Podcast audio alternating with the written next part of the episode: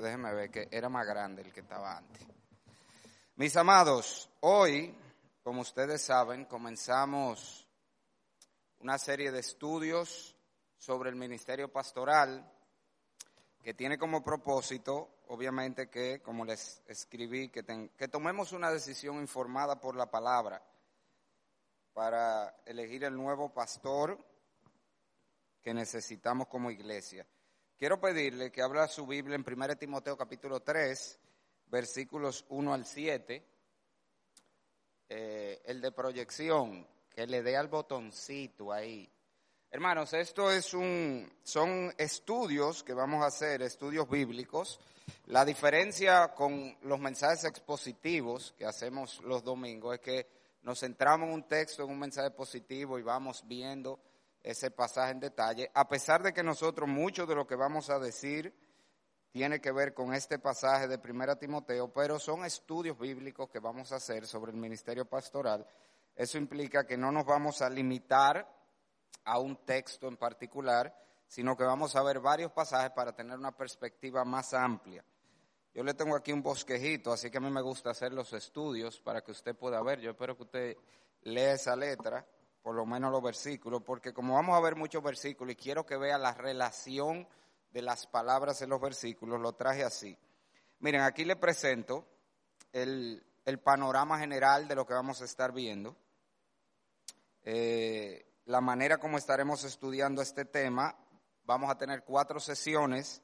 En el día de hoy vamos a ver una perspectiva general del ministerio pastoral. Si vamos a elegir un pastor, pues tenemos que estar claros. ¿Por qué? Para qué eh, estamos eligiendo un pastor, eso es sumamente importante. Y de eso se trata hoy, de entender un poquito más de lo que trata el ministerio pastoral. Luego, en los siguientes dos miércoles, vamos a hablar de los requisitos que debemos buscar y que debe cumplir el hombre que será elegido. Eso será a partir de la semana que viene.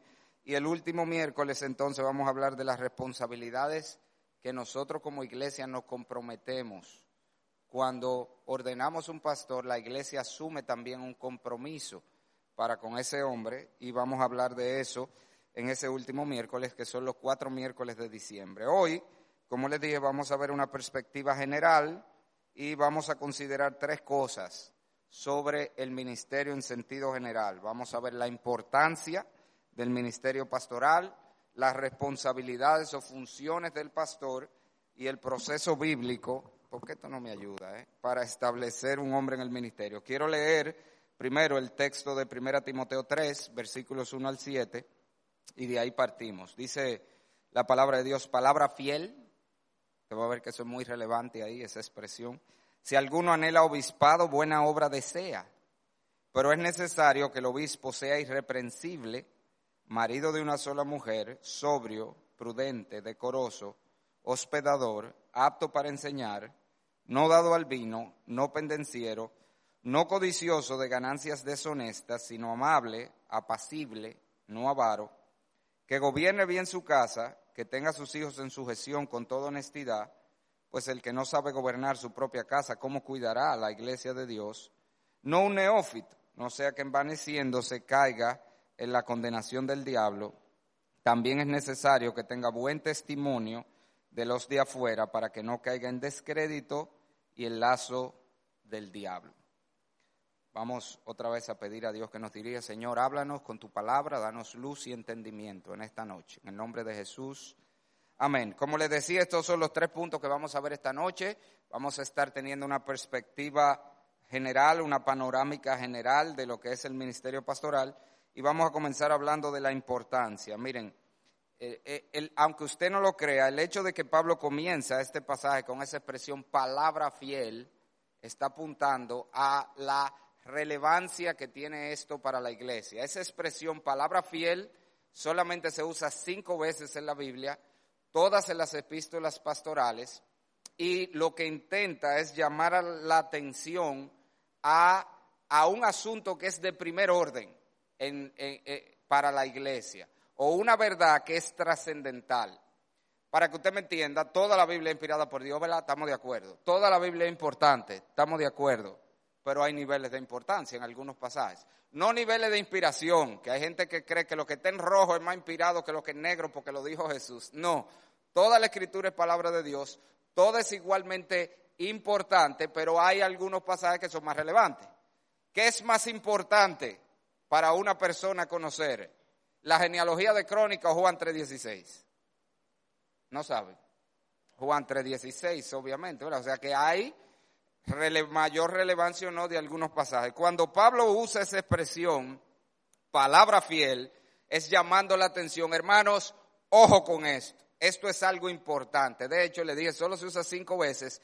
Todas las veces, excepto esta, se refiere a conceptos doctrinales que tienen que ver con la esperanza de gloria que tenemos en Cristo, la segunda venida de Cristo, son cosas de esa magnitud.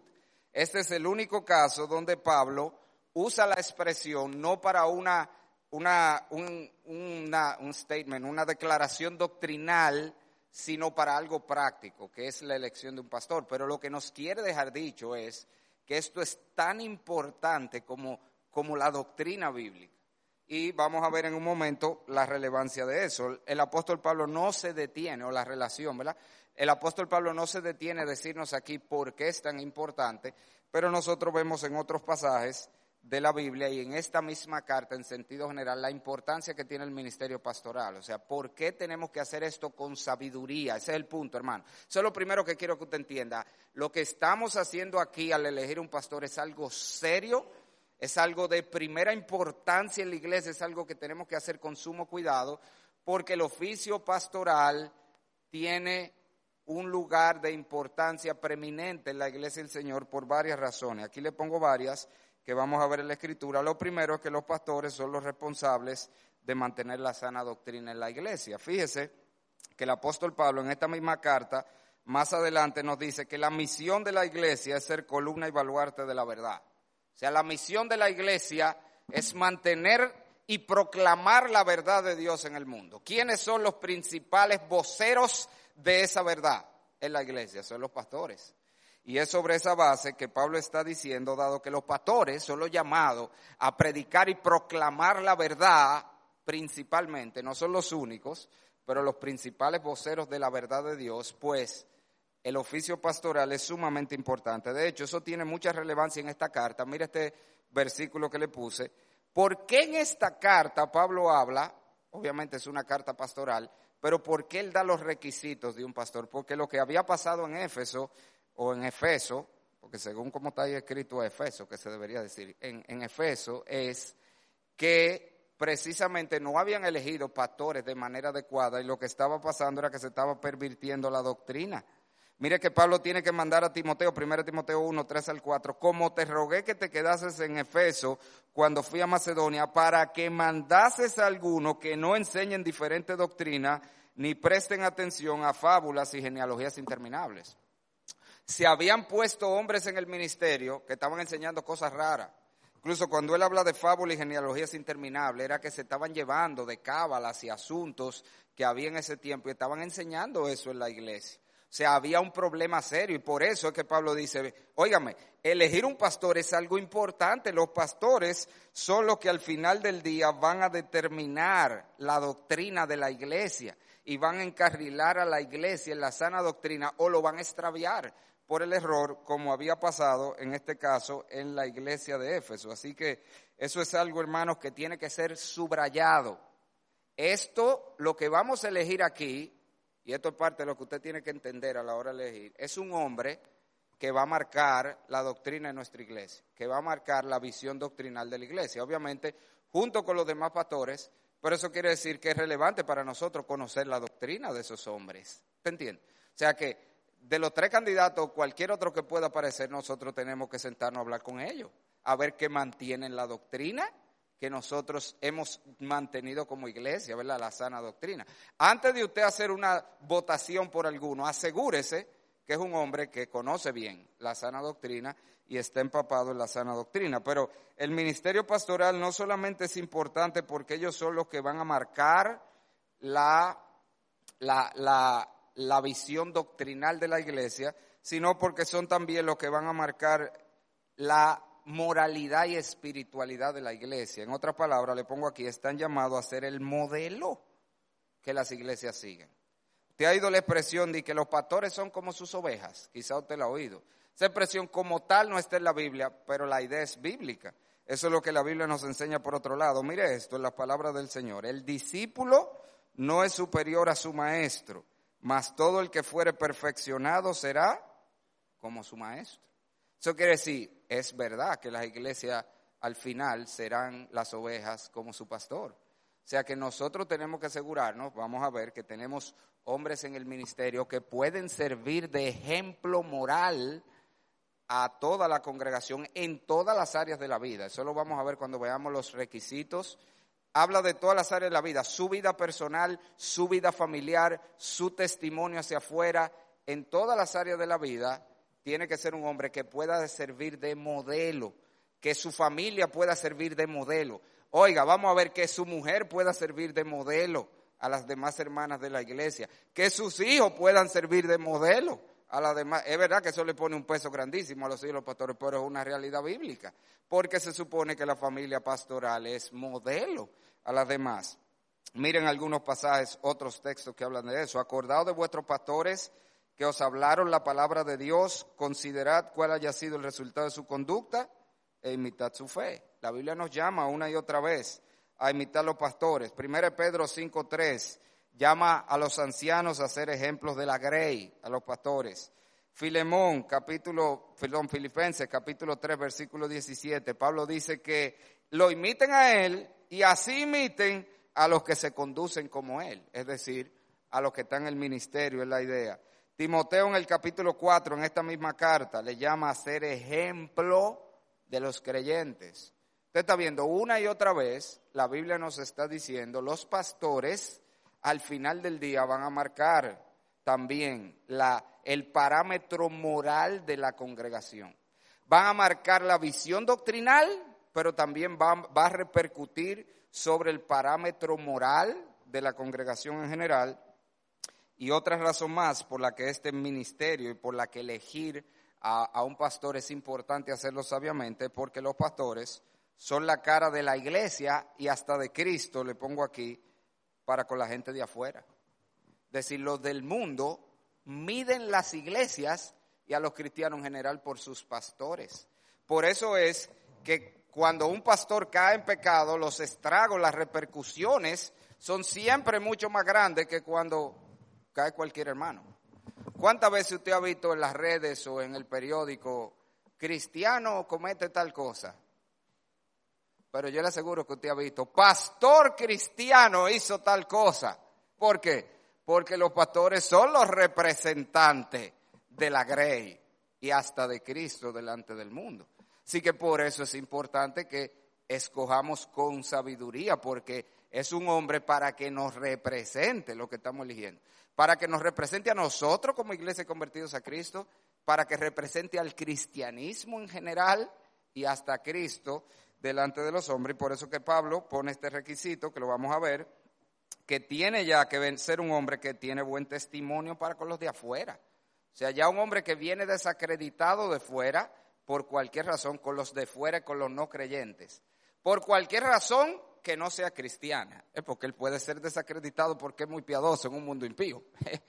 Como de hecho pasaba con muchos cristianos en el primer siglo.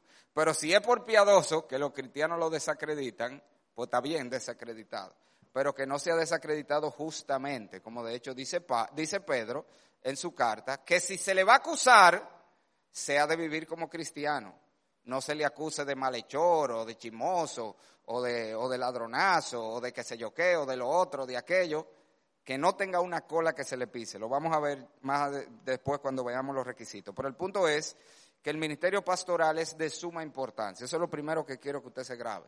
Estamos eligiendo, hermano, lo que vamos a elegir no es un hermano para, pa, ah, sí, para que cubra cuando el pastor Valdera o tío Luis no están aquí o, o no pueden predicar. No, estamos eligiendo un hombre que si va a ocupar su puesto, como dice la Biblia, va a ser parte de lo que va a trazar la visión doctrinal de esta iglesia, ¿eh? que la puede o mantener o desviar, que va a convertirse en un parámetro moral y espiritual para la congregación y las familias de la iglesia, pero que además se va a convertir en una cara que nos representa.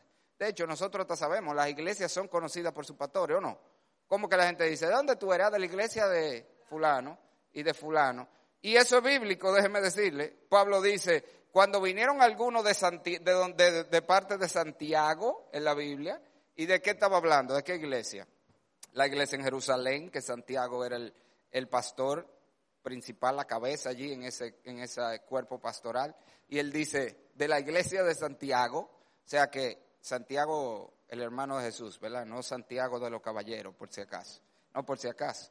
Pero la idea es esa, o sea que los pastores Estamos eligiendo un hombre, para que usted entienda, para que nos represente. ¿Ok? Eso es lo que quiero que tengamos claro. O sea, que para que usted vea, esto es un asunto importante, serio, y por eso que Pablo comienza el pasaje diciendo palabra fiel. Ahora, ¿para qué lo estamos eligiendo? ¿Qué es lo que este hombre va a hacer? Aquí entramos en lo segundo que le dije que íbamos a compartir esta noche, que son las funciones o responsabilidades. Y es importante esto porque hay gente que cree que los pastores no trabajan. Usted sabe, ¿verdad? De hecho, está el famoso cuento del niño que su papá era pastor y estaban todos los niños diciendo en qué trabajaba su papá. Mi papá es arquitecto, mi papá es aquello, mi papá trabaja de ingeniero, mi papá trabaja de doctor. Y él dijo, no, mi papá no trabaja, él es pastor, dijo. Aunque usted no lo cree, solo dijo Benjamín, ese barbarazo. No, mi papá no trabaja, él es pastor, porque así es que son. Tienen problemas. Eso era cuando él era chiquito, por supuesto. Pero desde la perspectiva de la Biblia, los pastores trabajan y mucho. De hecho, por eso el término es buena obra. El pastor es un obrero. La idea de la palabra obra allí no es labor simplemente. Está hablando de un trabajo forzado, es el punto. Y no solamente eso, dice buena obra. Es una obra loable. Esa es la idea. Es un, es un trabajo honrado, digno, respetable. O sea que el pastor trabaja, hermano. Ahora, ¿en qué trabaja el pastor? Eso es lo domingo nada más que él se para ahí a hablar. No, el pastor tiene muchas responsabilidades en la iglesia. En la Biblia, le pongo aquí, se usan tres títulos para describir el oficio pastoral y cada uno de ellos nos apunta a, un, a una determinada función del oficio pastoral. Y esto es, esto es de lo más importante que yo creo que usted se lleve, hermano. Esto es yo diría que casi la mitad del mundo cristiano tiene este concepto errado, hace una división, quizá usted ha iglesia, de que están los ancianos y los pastores. Eso está errado, hermano. Los ancianos son los pastores, los pastores son los ancianos. Si es anciano es pastor y si es pastor es anciano. Hay tres términos en la Biblia para referirse al ministerio pastoral. Esos tres títulos son obispo, anciano y pastor. Y yo le voy a enseñar ahora, sin lugar a duda, por la palabra que se refieren a la misma persona. Los tres. Cuando la Biblia habla de anciano, cuando la Biblia habla de pastor, cuando la Biblia habla de obispo, está hablando del mismo individuo y del mismo oficio. No hay ancianos de la iglesia que no sean pastores ni pastores que no sean ancianos. Mire aquí conmigo algunos textos. Este es el pasaje de Hechos 20, donde Pablo manda a llamar a los, ¿qué fue lo que mandó a llamar? A los ancianos de la iglesia. Y mire lo que él le dice más abajo. Por tanto, mirad vosotros por todo él, ya vamos a empezar por ahí, rebaño. Si están puestos sobre un rebaño, ¿qué es lo que son? Pastores. Pero lo vamos a ver más claro de ahí. Pero a los ancianos estaban puestos sobre el rebaño, serán pastores, en que el Espíritu os ha puesto, ¿por qué? Por obispo, o sea que los ancianos son los obispos y solo pastores. Pero mire aquí, para apacentar, usted sabe lo que es esa palabra, se lo puse ahí, literalmente en el original, pastorear. Él mandó a llamar a los ancianos que el Espíritu Santo había puesto como obispos para pastorear la iglesia. En poca palabra, el pastor, el anciano, el obispo, es el mismo individuo. No existe tal cosa de que un cuerpo de ancianos y los pastores. Es un error garrafal que cometen muchas iglesias, que te hacen esa división. Incluso, generalmente eso pasa porque tienen un pastor que lo contrataron, fue como un asalariado, entonces hay un cuerpo de ancianos que gobierna por encima del pastor. Eso está errado. Los ancianos, los obispos, los pastores, la misma gente, pero este no es el único texto. Mira aquí otra vez. En Tito. Por esta causa te dejé en Creta para que corrigiese lo deficiente y estableciese, ¿qué era lo que él iba a establecer? Ancianos. en cada ciudad, como yo te mandé, el que fuera irreprensible, marido de una mujer, que tenga hijos creyentes, que no esté acusado de disolución ni de rebeldía, porque es necesario que el qué? Que el obispo, o sea, que el anciano es el obispo. Si es anciano, es obispo. En este caso no está la palabra pastor, pero ya la vimos arriba y se la voy a enseñar otra vez en otro pasaje, otra vez los tres términos. El anciano es el obispo, es el pastor, es la misma gente. Mire aquí, en el caso del pasaje de Pedro, otro texto que habla del ministerio pastoral. Ruego, ¿a quién otra vez? A los ancianos que están entre vosotros, yo anciano también con ellos y testigo de los padecimientos de Cristo, que soy también participante de la gloria que será revelada. Otra vez, apacentad, literalmente pastorear. Ruego a los ancianos que hagan qué? Pastoreen la iglesia. Si es anciano, es pastor. Si no es pastor, no es anciano. Si es anciano, es pastor. El término anciano está hablando del pastor de la iglesia. Pero no solo eso. Apacentad, pastoread la grey de Dios que está entre vosotros. Nuestra Biblia no se ve, dice cuidando de ella, pero la palabra allí es literalmente obispando. ¿Por qué que esto apaga y prende? Me tiene nervioso, ayúdeme ahí, apáguelo y ya, pero vamos a apagarlo. Que, que lo pusieron modo Navidad esto, que apaga y prende. Que porque estamos en Navidad, pues vamos a apagarlo y ya eso. Eh, pues sí, obispando. El, pastor, los ancianos están puestos para pastorear y obispar, sobrevelar, vamos a ver, sobre la congregación. No solo eso, sigue diciendo, no por fuerza, sino voluntariamente, no por ganancias honestas, sino con ánimo pronto, no como teniendo señorío sobre los que están a vuestro cuidado, sino siendo ejemplos de la grey, otra vez, o sea, del rebaño, y cuando aparezca el príncipe de quiénes? De los pastores, o sea que los ancianos son los pastores. Cuando aparezca el príncipe de los pastores, recibiréis la corona incorruptible. Los ancianos son los pastores. ¿Usted lo vio ahí? Eso está claro en la Biblia. De verdad, yo no sé de dónde que ha salido esa separación que tiene mucha iglesia de que los ancianos, los pastores, eso no existe. Los ancianos son los pastores, los pastores son los ancianos y los obispos. Es el mismo término. Ahora, ¿por qué eso es relevante? Porque esas esos tres títulos que le da la Biblia al oficio pastoral son, si pudiéramos decirlo así, la descripción de puesto. Son las cosas que el que está ordenado al ministerio está llamado a hacer. Cuando se usa el término anciano, nos habla de su función de gobernar y dirigir la iglesia. Ojo, usted conoce que en la cultura, le pongo aquí, eso fue tomado directo de la cultura judía, como muchas cosas cristianas se extrapolaron directo del judaísmo a la iglesia. ¿Cómo le llamaban los judíos a sus líderes? Los ancianos, que se sentaban a la puerta de la ciudad, ellos eran los que gobernaban. Entonces, como el término anciano ya se usaba para denotar aquel que gobernaba y regía las ciudades y dirigía las ciudades, el término entonces pasó a aplicarse a los pastores, porque son los responsables del gobierno y la dirección de la iglesia. Y mírenlo en otros versículos todavía más claro. 1 Timoteo 5:17, los ancianos que gobiernan bien sean tenidos por dignos de doble honor. ¿Cuál es la función de los ancianos? Que ya vimos que son los pastores y los obispos. Gobernar la iglesia. Pues esto es de los requisitos en el mismo pasaje de 1 Timoteo. El que no sabe gobernar su propia casa, cómo cuidará de la iglesia de Dios. Es interesante que aquí el gobierno se presenta como un cuidado. ¿Por qué? Porque el Señor quiere que sepamos que no es el gobierno como, como los presidentes. Usted ve. Usted ve cómo Abinader gobierna. ¿Cuántas veces usted ha visto a Abinader de frente y ha podido hablar con él? ¿O ha ido a contarle un problema que tiene? No, la gente, los gobernantes de las naciones gobiernan de lejos. Tú usted allá, yo aquí. No, este es un gobierno como el de un papá. Así es que debe ser como el de un papá sobre su casa. Así debe ser el gobierno de los ancianos o los pastores de la iglesia. Y mire este otro, habla de otra faceta del anciano de la iglesia, aquí le llama obispo, que vimos que es el mismo pastor y anciano, y dice, ¿por qué es necesario que el obispo sea irreprensible como administrador de Dios? ¿Quiénes son los responsables de la administración de la iglesia? Hay los pastores también. De hecho, el término administrador ahí, o economos, de donde viene nuestra palabra economía. O sea que aún los asuntos económicos de la iglesia están bajo el gobierno de los pastores. Y ojo con esto, porque hay muchas iglesias que también tienen este problema.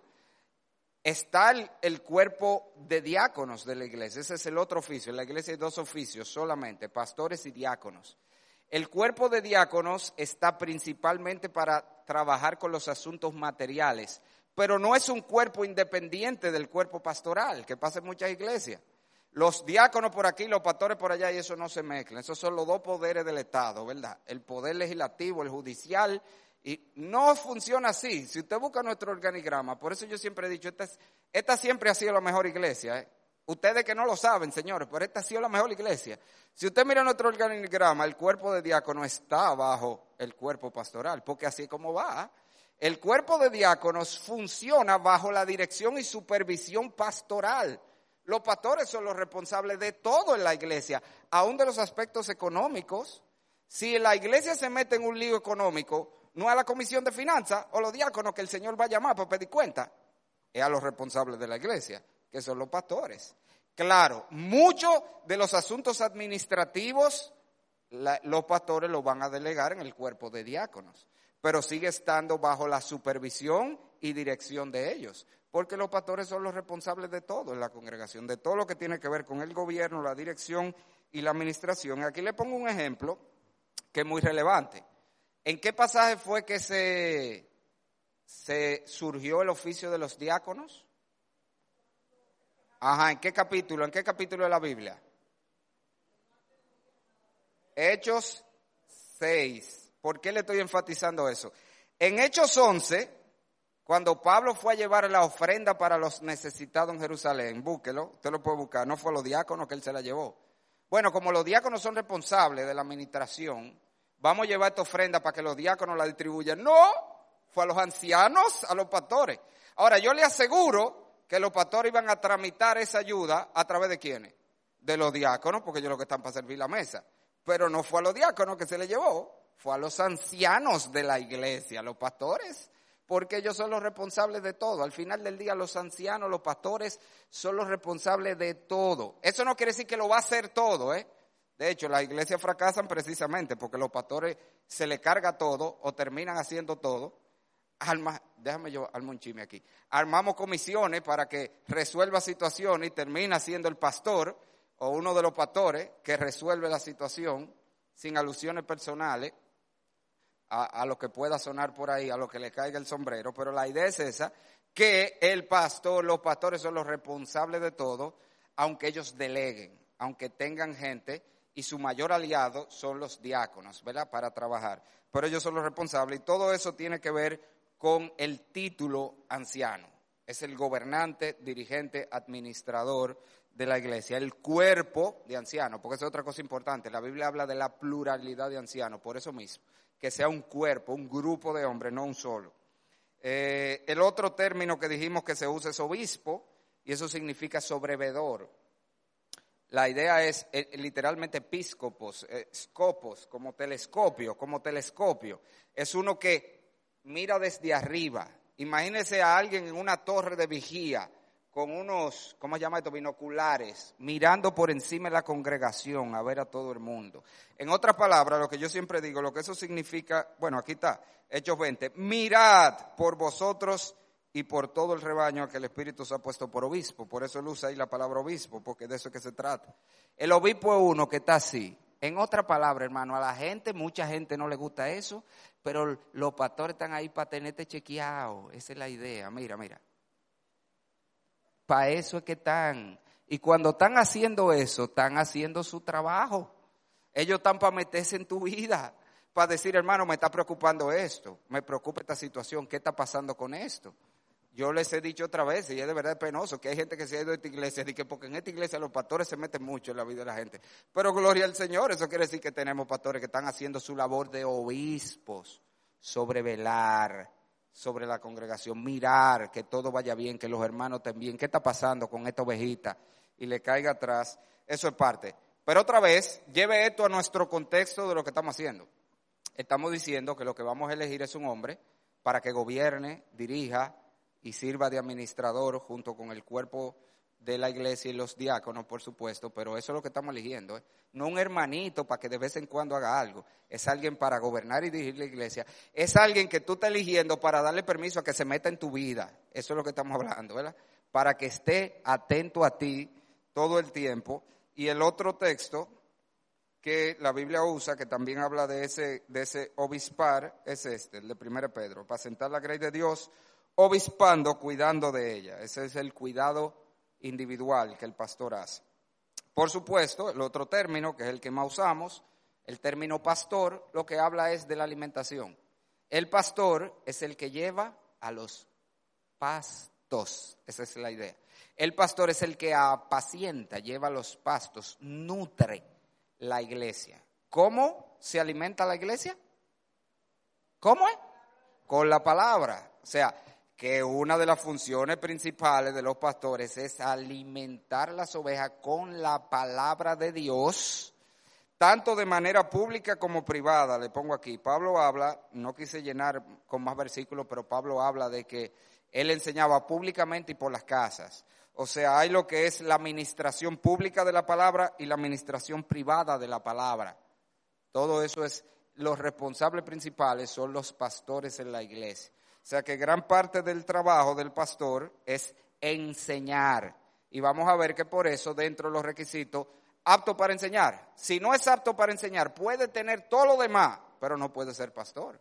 Porque la manera como él va a pastorear, la manera como va a consolar, la manera como va a alentar, la manera como va a confrontar, la manera como va a edificar, la manera como va a instruir es abriendo la Biblia y enseñándole la Biblia a la gente, sea públicamente o sea en privado, pero es con la palabra. Por eso tiene que ser un hombre que cuando hable la palabra somos ministrados por él. Esa es la idea. Un hombre que cuando hable la palabra salimos edificados. Sea como sea, abrió la Biblia, salí edificado. Eso es algo que debemos buscar en este hombre, por eso lo vamos a ver más adelante los requisitos. Ahora miren esto importante. Eso implica que también gran parte del trabajo del pastor es estudiar, señores, que mucha gente no entiende eso. El que no se nutre no puede dar. El, vaso, el jarrón que nada más saca, en un, llega un momento que ya está vacío. Entonces, parte del trabajo del pastor, que la iglesia debe asegurarse que él tiene tiempo para estudiar. O sea, que no todo es consejería y reuniones y que esto y que lo otro. No, tiene que tener tiempo para estudiar, para cada vez prepararse más, no solamente de los mensajes del domingo. El pastor tiene que ser un estudiante toda la vida.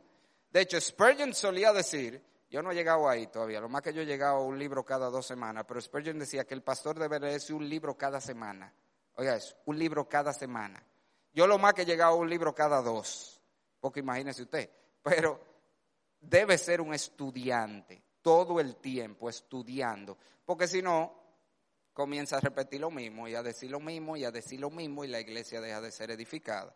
Ok, y de hecho aquí le presento en 1 Timoteo 4, 6, Pablo le dice que para ser un buen ministro tenía que nutrirse diariamente de las sanas palabras. O sea, el pastor tiene que fajarse a estudiar diariamente. Finalmente, entonces, ya vimos la importancia, ya vimos para qué que estamos eligiendo un hombre, qué es lo que se supone que lo estamos llamando a hacer.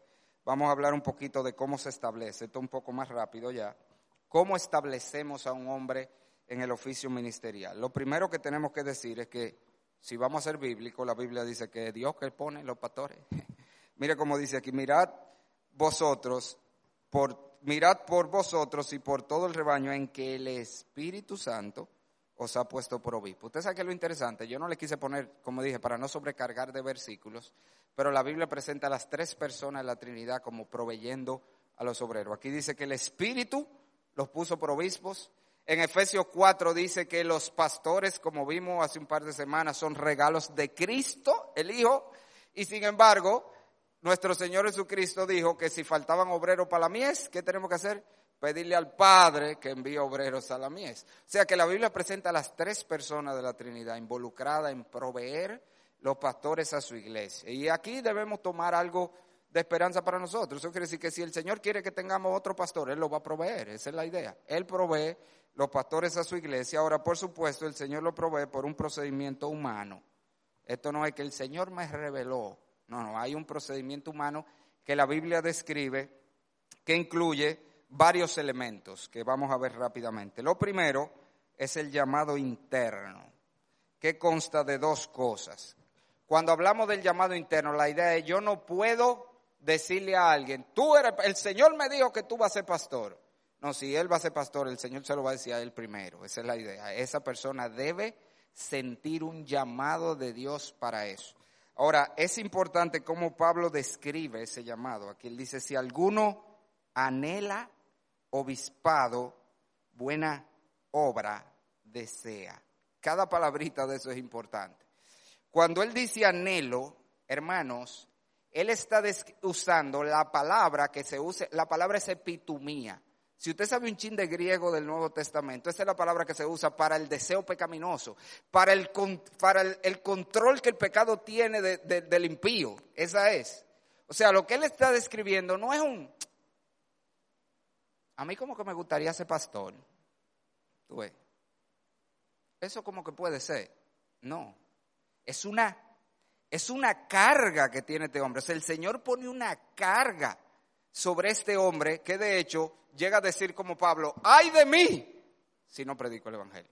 O sea, este hombre no puede hacer otra cosa, porque él no se, él no se siente impuesto haciendo otra cosa cuando el Señor lo llama. De hecho, Spurgeon solía decir, usted sabe que Spurgeon tenía una academia de esas cosas asombrosas. Spurgeon fue un autodidacta, él nunca estudió sin embargo puso de las primeras academias para formar pastores. Y él le decía a sus estudiantes, si tú puedes hacer cualquier otra cosa con tu vida y vivir feliz y normal, tú no has llamado al ministerio, le decía. Si tú puedes hacer cualquier otra cosa con tu vida, tú puedes dedicarte a cualquier otra cosa y no tienes problema con eso, tú no has llamado al ministerio. Porque es una compulsión, es un deseo que es más grande que uno. Hermano, y eso hay que, créame que eso hay que experimentarlo. Eso hay que experimentarlo, para usted sabe de lo que yo le estoy hablando es una cosa que tú no sabes. Mira, a veces tú no quieres el ministerio, o sea, en tu carne, o sea, como humano, tú piensas lo que vas a dejar, lo que vas a perder, pero te dice como Pablo, ay de mí, ay de mí. E, esa es la idea, esa es la idea cuando habla de un anhelo. Pero fíjese, dice, si alguno anhela obispado, buena obra desea. ¿Y cuál es la idea? Lo que Pablo está diciendo es que este hombre Déjame ver aquí que yo le tengo eso, no sé si es más para adelante. La idea es que este hombre anhela no el puesto, ¿qué es lo que él anhela? La obra, esa es la idea. No es que él quiere que me nombren pastor, es que él se siente compelido a hacer el trabajo del pastor. ¿Y usted sabe lo que eso significa? Que el que está llamado al ministerio lo hace antes que, le, antes que lo pongan de candidato. O sea, que nosotros no elegimos a alguien para que venga a hacer la obra. No, ya él había estado haciendo cosas de militar. Ya era una persona preocupada por las almas. Ya era una persona que veía un hermano y le caía atrás, hermano, ¿qué te pasa? Ya era una persona que, que se sentía deseoso de enseñar la palabra. ¿Usted me está entendiendo? Eso debemos ver. Que ese hombre no es el, ah, se abrió un puesto, ah, sí, yo quiero ser pastor. No, él anhela la obra. Y aun cuando no había un puesto, él estaba haciéndolo. Ya él estaba haciendo cosas del ministerio. Obviamente no estaba en el ministerio, pero ya estaba involucrado de muchas maneras, haciendo mucho de lo que hacen los pastores. ¿Por qué? Porque él tenía un anhelo por la obra, no por el puesto. El puesto bonito, el puesto le gusta a cualquiera, es la obra lo que él anhela. Él se siente compelido a cuidar de las almas, a instruir las almas, a hacer todo eso que vimos que hacen los, los pastores. Entonces, ese es el llamado interno, el primer elemento, pero ese llamado interno también incluye las calificaciones morales y espirituales. Fíjese que Pablo dice, si alguno anhela obispado, buena obra desea, pero hay un pero allí. ¿Y cuál es la idea? Penosamente, como el corazón humano es engañoso, una persona puede sentir que está llamado al ministerio. Pero ¿cómo sabemos si de verdad lo está? Porque cumple los requisitos, esa es la idea. En pocas palabras, si Dios llama a un hombre al ministerio, Dios se asegura que cumpla los requisitos. Usted me oyó lo que yo le dije, se lo voy a decir otra vez. Si Dios llama a un hombre al ministerio, búsquelo que cumple todos los requisitos. Y si no lo cumple, ¿qué quiere decir eso? Que no está llamado al ministerio, y punto. Ah, pero él tiene un gran deseo por servir. Es que si Dios lo llamó, va a cumplir los requisitos. Porque es que Dios va a respaldar su llamado. ¿Te entiendes? Soberanamente Dios se asegura de guardar al hombre que va a llamar al ministerio para que cumpla los requisitos. Y por eso, al final, no es solo que él desea, que anhela, que está involucrado en la obra. Mire, hermano, usted no yo conozco gente que con un deseo por servir y, están sirviendo, ¿verdad? Pero hermano, que ni de lejos califican. No estoy hablando de nuestra iglesia, estoy hablando, como yo me codeo en estos medios por el seminario y todo eso, ni de lejos califican para el ministerio. Entonces, no es solo que, ah, que yo siento el llamado y la compulsión, no, si es de Dios eso, si es de Dios, va a venir respaldado, porque ese hombre va a cumplir los requisitos, porque Dios soberanamente se va a asegurar de que lo cumpla su obrero. Y de hecho, muchas de las metidas de pata que pasan en el ministerio es precisamente porque se ponen hombres que no estaban llamados, pero el que Dios llama, Él lo va a respaldar en el ministerio. Ok, entonces, em, vamos a hablar después la semana que viene, como le dije, empezamos, vamos a tomar dos miércoles para hablar de los requisitos, pero tienen que ver con toda su vida, su carácter moral, su vida familiar, eh, sus aptitudes para realizar la labor. O sea, algo que Spurgeon siempre decía, venía de que un gago, un gago, que yo estoy llamado al ministerio. Y él decía, hermano, ¿cómo usted me va a decir que si Dios lo hubiera llamado al ministerio no lo hace gago? Porque ¿cómo usted va a predicar la palabra? Y no me diga, no, porque Moisés, Moisés no era pastor como nosotros hoy, Moisés era profeta. ¿eh? Los profetas, para los profetas se valía de todo, pero aquí tenemos requisitos. Entonces, mire, Spurgeon lo sacaba del aire hasta porque tenía los dientes raros y cuando hablaba le pitaba, le dije, toda esa gente que le pita. Él decía, pero es que la gente usted no lo va a poder ni atender, señor, cuando usted está predicando. Si Dios lo hubiera querido el ministerio, le hubiera dado mejor dentadura, le decía. Claro, no tenían lo que nosotros tenemos hoy, ¿verdad? Que esas cosas se arreglan. Pero la idea es esa. El hombre que Dios llama no solo le da el deseo, le da las aptitudes, le da las capacidades y se asegura de que cumpla todos los requisitos. Ahora, hay un llamado externo también, y es el llamado de la iglesia. ¿Cuál es la idea con esto? Sí, puede ser que el hombre diga, porque él no puede decir que él cumple los requisitos, pero nosotros vemos que cumple los requisitos, esa es la idea. La evaluación no es de él, la evaluación es de la iglesia. La iglesia es que debe evaluar y decir, yo veo que ese hombre cumple los requisitos que Dios manda. O sea, no importa cómo una persona crea, sino qué piensan los demás, específicamente qué piensa la iglesia a la que va a ministrar. Y no solo eso, ese llamado externo, que otra vez es el llamado de parte de la iglesia, incluye no solo que la iglesia ve y certifica si ese hombre cumple los requisitos, sino que también, le pongo aquí, la gente tiene la disposición de seguirle y someterse. En otras palabras, si usted no tiene oveja, usted no puede ser pastor. Si la gente no quiere seguirle, si no quiere ser su oveja, usted no es pastor. Para usted ser pastor tiene que tener gente que quiera seguirle. Por eso en nuestra iglesia tenemos en estatuto que para ordenar un hombre en el ministerio en ICC, 75% de la membresía activa. Ojo, no de lo presente en asamblea. De hecho, si para esa asamblea que se vaya a elegir un pastor no está el 75% por lo menos, ni siquiera se puede hacer la votación. 75% de la, de la membresía activa debe decir, sí, yo quiero ese hombre como pastor. O sea, en otra palabra, está diciendo, sí, yo acepto que ese hombre me represente, yo acepto que ese hombre me supervise, yo acepto que ese hombre me gobierne. 75%. Y eso es una medida sabia, porque si usted no tiene oveja que le siga, entonces no es pastor. Aunque usted crea que lo es, ¿usted me entiende? O sea, que hay un llamado externo. Hay un llamado interno, yo me siento llamado, hay un llamado externo. La gente dice, sí, yo veo el llamado y yo estoy dispuesto a someterme a ese hombre. Nosotros hemos establecido pastores en varias iglesias. Y usted sabe que nosotros siempre hacemos. Esto no es de que vamos, miren, este es su pastor. No. Siempre hacemos una votación. Los hermanos tienen que elegir su pastor. En esa iglesia nosotros no podemos llegar a imponerle un pastor a nadie. Porque que no, señor, eso es como un matrimonio. Eso es como un matrimonio. Usted no puede decirle a alguien, usted te va a casar con este. No, señor. No usted tiene que querer ese esposo o esa esposa. Así mismo son las iglesias.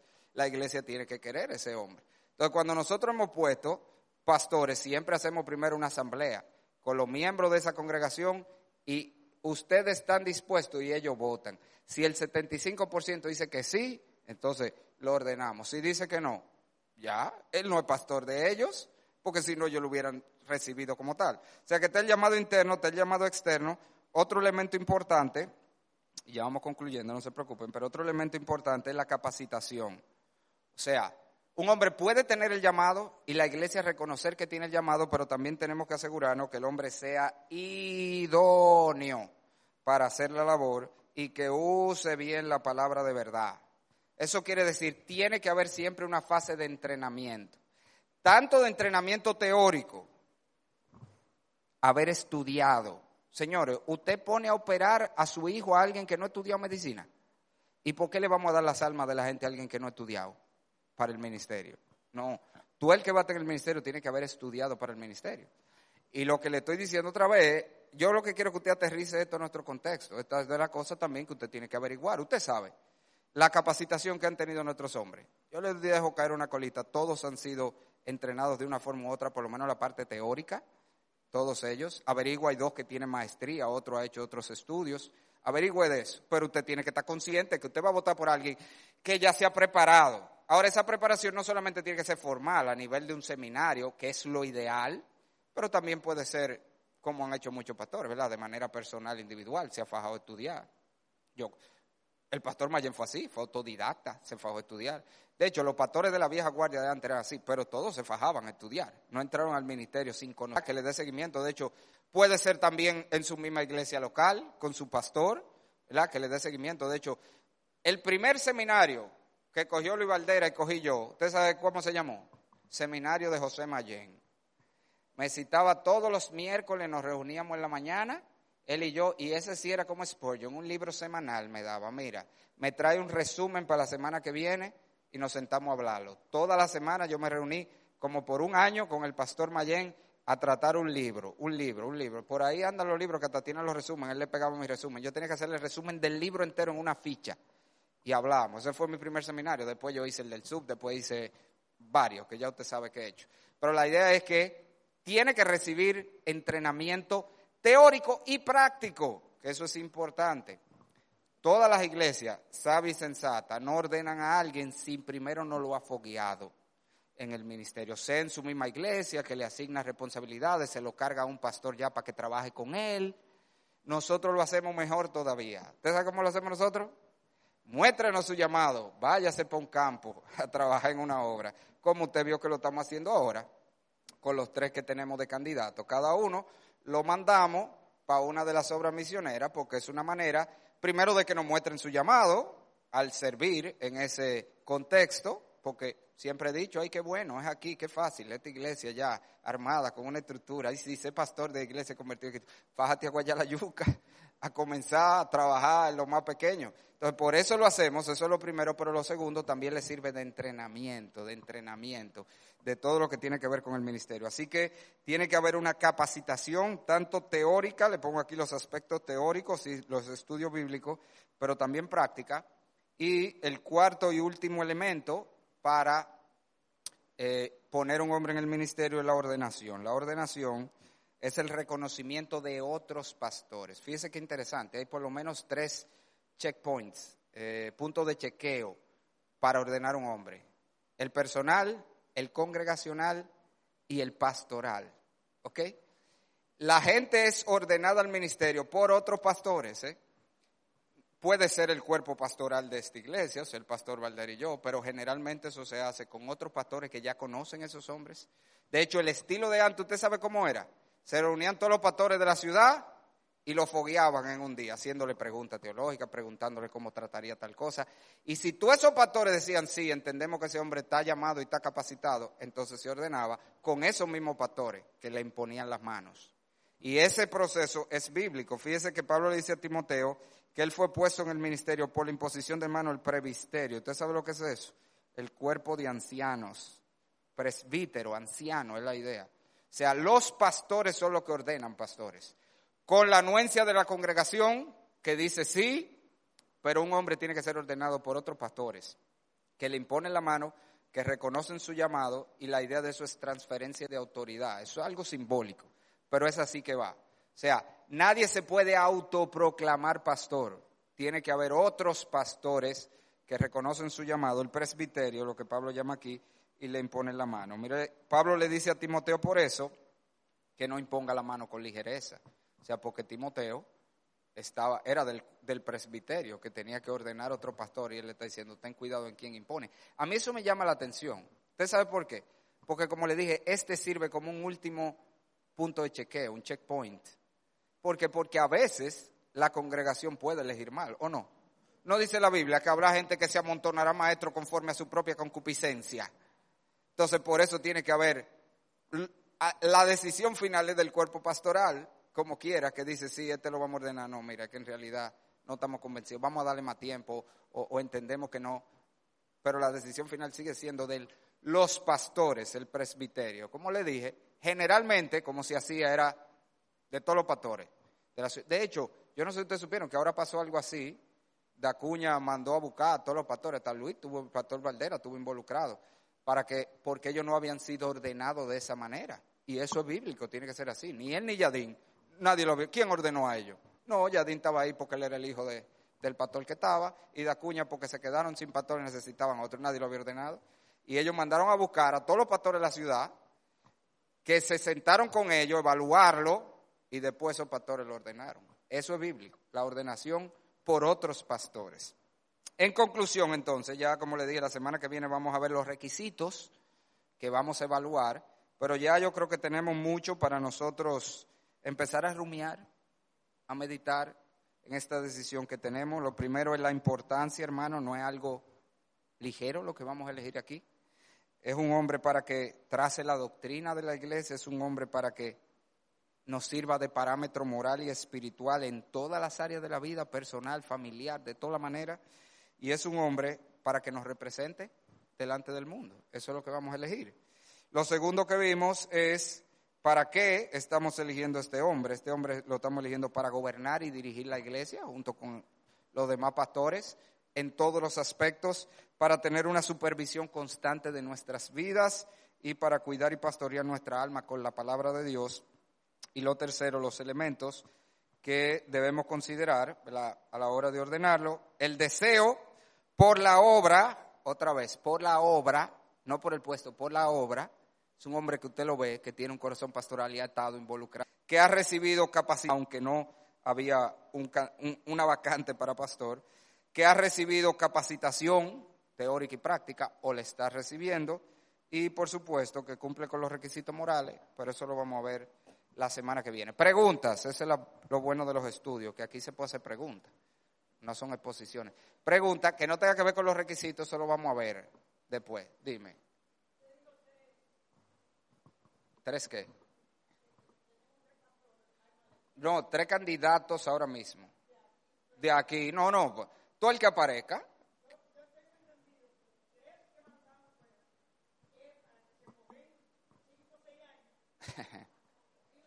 No tanto, no tanto, no tanto. Bájale, bájale algo. Pero sí, no, no, hasta ahora tenemos tres candidatos de aquí. De aquí, tres candidatos, lo que tenemos. Tres que han expresado el llamado interno. Pero, como siempre hemos dicho, no estamos cerrados que ven otro lado. De hecho, hemos hablado con personas de otro lugar para decirles si desean. Lo que pasa es que no han declinado.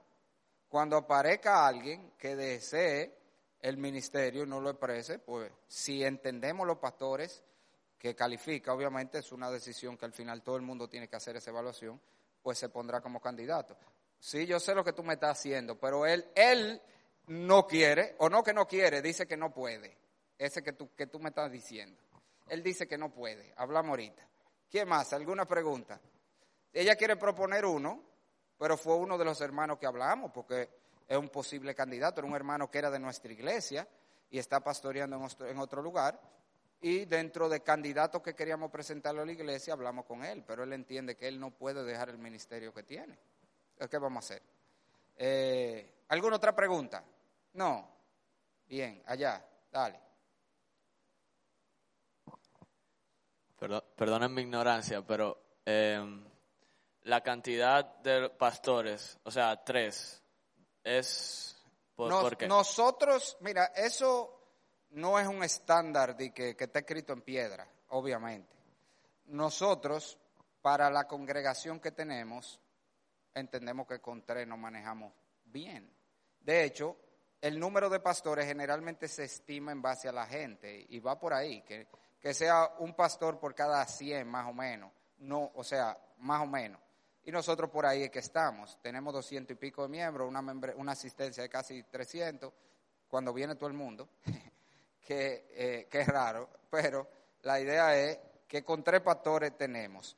Pero otro elemento que hay que tomar en cuenta no es solo la cantidad de miembros, el trabajo que hay que hacer, sino vamos a hablar al final de la responsabilidad de la iglesia. La iglesia tampoco debe tener más pastores de los que pueda asumir su responsabilidad con ellos.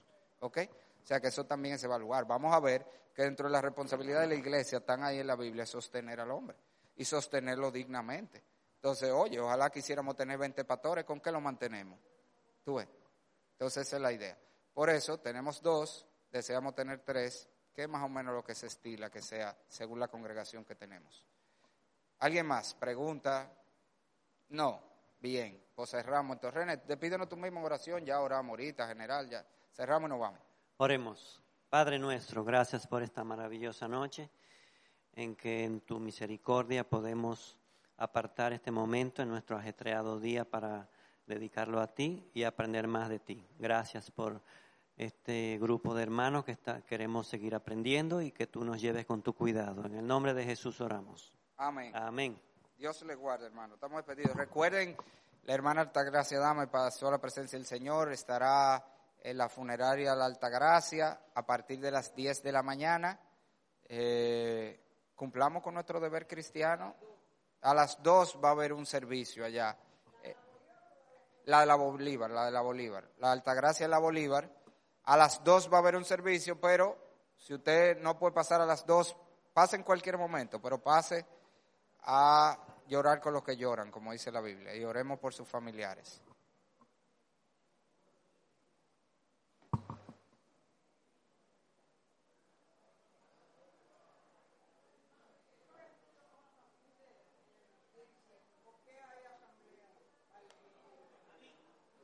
Alejique. No, mi amor. Sí, pero esa asamblea no es para eso, es la asamblea de fin de año. Que, pero eso,